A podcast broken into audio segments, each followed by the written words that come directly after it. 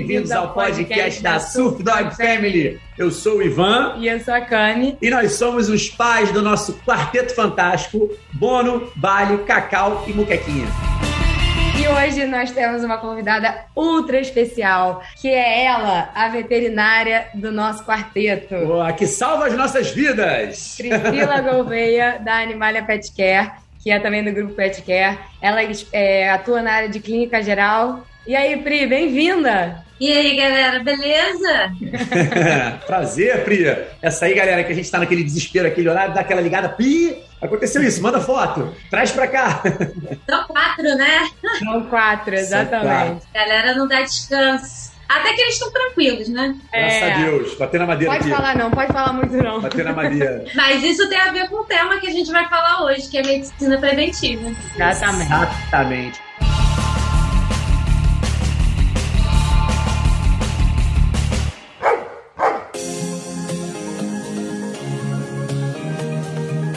Uma coisa que acho que é um dos temas que eu mais é, abordo praticamente no nosso Instagram, eu falo para as pessoas sobre a veterinária preventiva, galera. A gente não esperar o nosso filhote dar algum problema, ter alguma coisa para você levar no veterinário. A veterinária preventiva, cara, isso é um exemplo que a gente está podendo falar com os nossos quatro. A gente vai até falar a respeito aqui agora. Essa prevenção que a gente faz nos nossos quatro faz com que a gente consiga manter eles praticamente estáveis, saudáveis, direto, né? Dificilmente aparece um ou outro. E a prevenção realmente é muito importante, né, Pri? Fala aí. É isso aí. Medicina preventiva, a gente diz, né, que é sempre melhor prevenir do que remediar. Já tem aquele velho ditado. E é uma grande verdade dentro da medicina. Principalmente quando a gente fala sobre pets, porque como eles não falam, a gente às vezes só consegue, tem alterações bem sutis que a gente de início não consegue identificar. Então, é sempre bom a gente estar, tá, além de atentos, realizando os exames de check-up para a gente poder cada vez mais cedo entender se já tem uma doença em curso ou não. É mais ou menos funciona como nós, né, Pri? A gente não faz check-up todo ano, né, das coisas principais ali. É praticamente a mesma, né, a mesma, mesma ideia, né, o mesmo caminho. Pode até pegar esse gancho e falar o que, que, é, o que, que é veterinária preventiva, Pri? Como é que você diria assim, mais ou menos, até para as pessoas entenderem, né? É, medicina preventiva consiste em você ou você se antecipar, né, as, as doenças, você entender ali se se tá tudo bem, ou você pegar doenças que já estão em curso. E aí é muito melhor quando você identifica algumas alterações bem no iníciozinho, porque você tem uma maior chance de cura ou controle ou retardo da evolução dessa doença. Perfeito. Então, por isso que o, o, a medicina preventiva, o check-up é sempre a melhor opção. Legal, Pri. E me diz uma coisa: tem diferença de, de check-up de filhote, adulto e idoso? idoso? Tem, porque as doenças são diferentes em, em, nas várias etapas de vida, né? O filhotinho a gente está mais relacionado ali com verminose, às vezes doenças infecciosas. Então, o filhote sempre um, um exame de sangue. É, quando a gente já passa para a fase adulta, é, a gente já começa a introduzir aí o exame ultrassonográfico e quando a gente passa para a idade senil é que a gente tem que ficar bem atento mesmo. Aí já entra a parte de parte as bioquímicas, parte de fígado, parte renal, é, radiografia de tórax, a ultrassonografia e principalmente a avaliação cardiológica. Entendi. E outra coisa que difere também é a frequência, né? No, no filhote, você às vezes faz o primeiro check-up, tá tudo bem, e você só vai repetir um ano, um ano e meio depois. É, no adulto também. Já nos idosos, a gente já começa a fazer a cada seis meses, e se a gente já tem alguma coisa instalada em curso, às vezes a gente até reduz para de três em três meses, dois em dois, aí depende da patologia que a gente vai encontrar. Perfeito. Esses, então, só para eu poder entender aqui já minhas ideias. O idoso, já estou levando para o lado do bono, é claro que a gente eu sempre tem uma tendência a puxar para o lado do bono. Você diria a cada seis meses, e quais seriam esses exames assim básicos que você faria preventivos no bono, por exemplo? Eu sei que a gente fez, mas, é, mas passar é, para tipo um, um, cão de mais de oito anos. É, tipo um check-up, um check-up de prevenção do bono, que é um cachorro de 11 anos ali. O que, que seriam os exames normalmente que você faz, Pri? Eu fiz com você, mas um exame de sangue completo com hemogramas e os perfis renais e, e de fígado, né?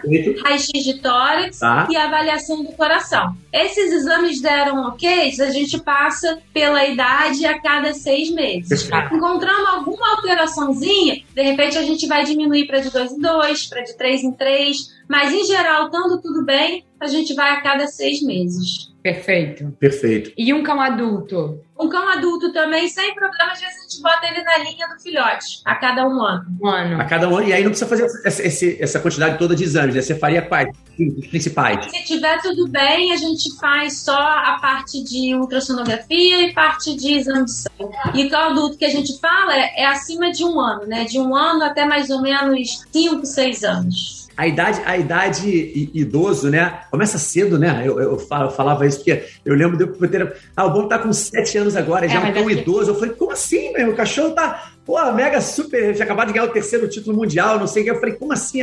Mas ele é um coroa enxuto, né? É. é, idoso nos sete anos, na verdade, você começa aí, já tá começando a fase senil. A expectativa de vida deles é menor do que a gente. Então, os sete anos dele não são os nossos sete anos. E eu acho que depende muito do cão, dos hábitos, da raça, né? Genética. É, por acaso, assim, né? O Bono, pô, com sete anos era um garoto, assim, garoto, assim, parecia que ele tinha dois anos. É, mas eu, a gente já viu várias, né? Muitas vezes Golden, Golden é, Labrador, pô, meu... é, Pastor, Eu tenho né? que falar esse caso do, do, Golden. Pô, é, mas ele já é senhorzinho, tinha um Golden aqui andando meio, meio já tava com aquela, ele devia ter uma displasia, né? Já tinha um grau de displasia um pouco mais elevado no quadril, na parte de quadril. E ele andando e falei, caramba, poxa, qual a idade dele? Falei, é, ele já é idosinho, ele tá com sete anos. Aí eu olhei pra Camila assim. É. Aí eu falei, sete anos? Falei, pô, cara, Pô, o Bono vai fazer Não, 12. o Bono com 11 pulando na piscina O Bono com 11 anos aqui, o Bono vai fazer 12. Tá o Bono saltando da pedra, tá o Bono nadando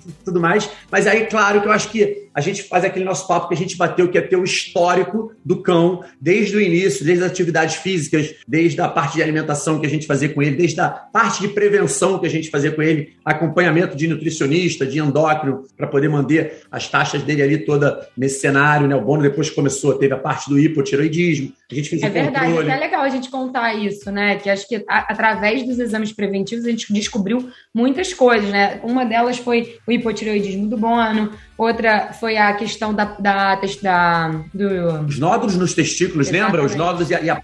Nódulos no testículo, aumento da próstata, coisas que ele não tinha sintoma nenhum, né? E através do check-up foi que a gente viu que, opa, tem algo errado aqui, já vamos consertar ali antes que comece a dar problema. Perfeito. Acho que a gente, tem um, a gente teve um, feedback aí do Bono desses anos todos, pelo fato também, é claro, falo do Bono pelo fato de ele já ter uma idade mais avançada e a gente ter conseguido. Essa parte realmente da castração, o Bono foi castrado, até para falar para o pessoal também. A gente já estava para castrar, mas a gente fez os exames e descobriu nódulos, descobriu a próstata inchada, e aí, obviamente, que o melhor, a melhor solução era, era, era a castração, que ficou 100% e ele ficou ótimo. Eu até gosto de bater isso, que as pessoas têm um pouco de preconceito ainda, né? É. E a gente, hoje em dia, a gente é um dos que a gente bate muito a favor da castração. A gente fala muito sobre isso. E, Pri, essa questão é da medicina, né? Da veterinária preventiva, também tem várias outras coisas além é, dos exames, né? Que as pessoas têm que estar atentas, quanto, como alimentação, né? Exercício físico do seu pet, enfim, sono, né? Acho que tem, tem outros aspectos fatores, que estão, né? é, fatores que estão ligados. Isso. Aí a gente entra na parte de prevenir coisas que possam acontecer. Aí a gente pode listar as vacinações, manter as vacinas em dia, para que a gente impeça,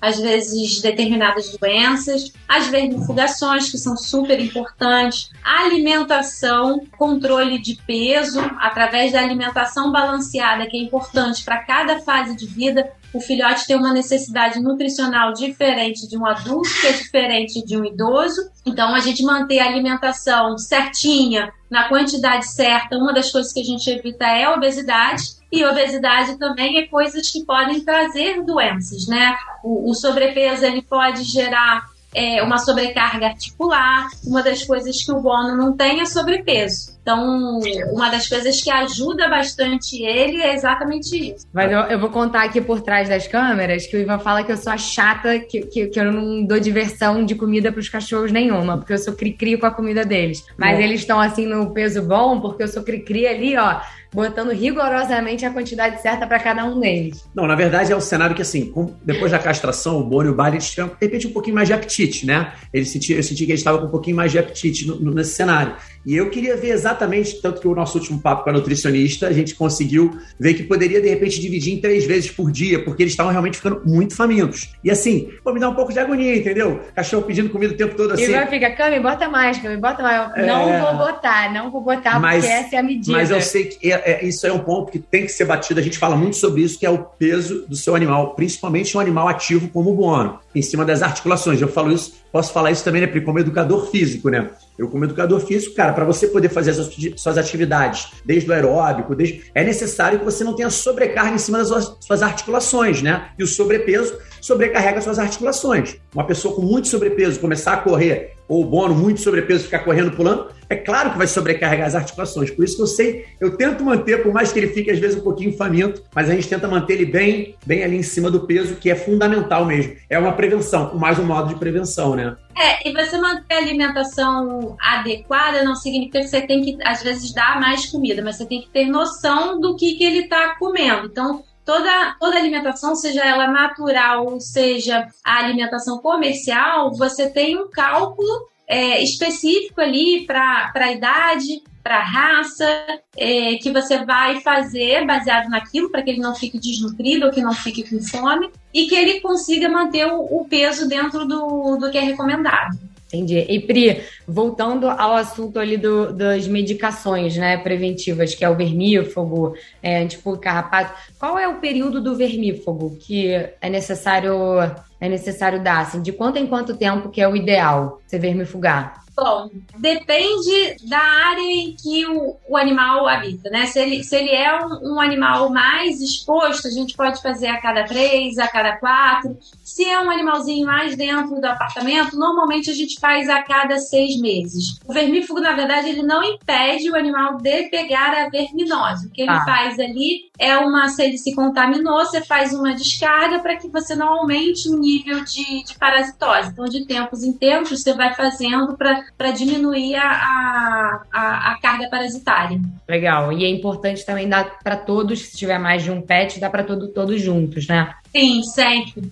E até a gente é bom tomar vermífugo de vez em quando, né? Às vezes, às vezes a gente acaba lembrando deles e esquece da gente. Exatamente. Quando a gente estava na expedição do Nordeste, né, amor? Daqui a pouco tava todo mundo com ziquezira na barriga. Eu falei, ó, todo mundo vermífugo, a gente também tomou junto Foi todo com mundo eles. Junto. Foi geral porque... esse dia. Mas essas prevenções, na verdade, é, é, esse, esse papo que a gente está batendo, não só desse processo de prevenção através aí dos medicamentos e nos, né, Vacinas. Carrapato, vacinas, medicamentos. Exames. As pessoas, eu sinto muito que as pessoas elas só utilizam disso quando o cão apresenta alguma coisa. Isso é impressionante, né? E apresentou um carrapato, apresentou uma pulga, vamos dar um antica, vamos dar um remédio. E assim, aí você espera o medicamento, você espera o cão apresentar um cenário que às vezes pode estar até avançado, como você mesmo falou, né, de uma doença do carrapato ou algo assim, para você poder dar o medicamento. As pessoas ainda, eu acho que ainda está no processo, está melhorando, né? A gente está vendo um pouco isso. Não, acho que com certeza A tá conscientização está melhorando. A gente, eu posso falar isso porque eu estou há 11 anos aí com o Bono desde o início. Eu percebo que essa conscientização está melhorando, mas ainda falta um pouco da galera se ligar que a prevenção vai ser sempre o melhor caminho em todos os cenários, né, Pri? Sim, sempre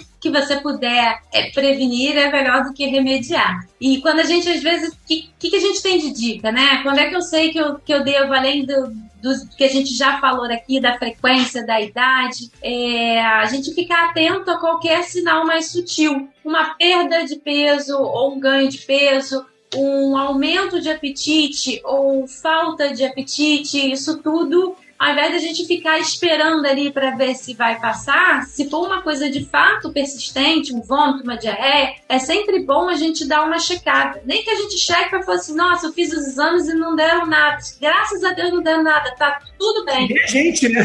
Tá tudo certo. Quando a gente faz o check-up, você tá fazendo. Você faz o check-up pra tu tá pensando que tá tendo. Caraca, tô com problema de coração. Ferrou, vou ter que fazer uma ponte safena. Você não vai fazer. Não, a gente quer realmente, quando a gente faz, é que não vê nada. Exatamente. E aí não significa que a gente vamos dizer assim, teve um gasto desnecessário. Não, a gente teve um gasto para saber garantir ali que que, que tava tudo bem, né? E foi o que eu falei, eles não falam. Então, muitas vezes a gente tem que. Não tem muita demonstração, principalmente se for numa fase inicial, não tem muita alteração clínica que a gente possa pegar logo de início, né? Então, muitas vezes os exames eles são complementares para ajudar o médico veterinário a entender se, se tá tudo bem ou se a gente tem alguma alteração que a gente já precisa tratar ou mesmo acompanhar. Perfeito. Pri, mais uma dúvida. Nós, acaba, nós não temos gatos, né? Mas acaba que muitas pessoas têm também gatos. Como é que funciona essa parte preventiva dos gatos? Também funciona da mesma forma como dos cães? Da mesma forma como dos cães. Eles são, apesar de serem seres completamente diferentes, Sim. É, a gente utiliza da, da mesma forma para eles. O,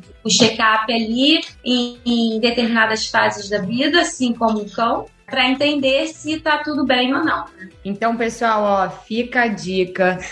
Fiquem de olho nos sinais dos seus pets. É. Façam um check-up anual, semestral, de, Conforme. conforme a orientação do veterinário. Até porque eu falo com o pessoal, né? Pô, a saúde dos nossos pets, pô, pelo menos eu falo aí, ó. A saúde dos nossos pets é fundamental, né, cara? Nossos filhotes. Então, o que você puder fazer, não espera aparecer alguma coisa para você levar no veterinário. Isso aí, Exatamente. cara, isso eu aprendi com esses 10 anos, 11 anos, cara. É, é muito melhor você pegar qualquer coisa no início, vai ser muito mais fácil de ser tratada, né, Pri? A possibilidade de você conseguir um sucesso no tratamento é muito maior a partir do momento que você descobre a coisa no início, seja lá o que for. Mas queria, já você falou bastante coisa, mas eu queria uma dica sua, Pri, pra galera. A gente gosta sempre de deixar no final uma dica, uma mensagem, alguma coisa aí pro pessoal. A dica é essa: vamos trabalhar com antecedência, né? Vamos, vamos prevenir. É, no, através dos exames de check-up, a gente consegue identificar várias coisas. Se tá tudo bem, tá tudo bem. Se não tá, pode ter alguma coisa que já tá começando a aparecer ali e que a gente consegue já instituir um tratamento para que a gente tenha maior chance de cura ou até de retardo dessa doença. Legal, Pri. Então, acho que as pessoas têm que ficar atentas a três pontos, né, principais, que é a vacinação em dia,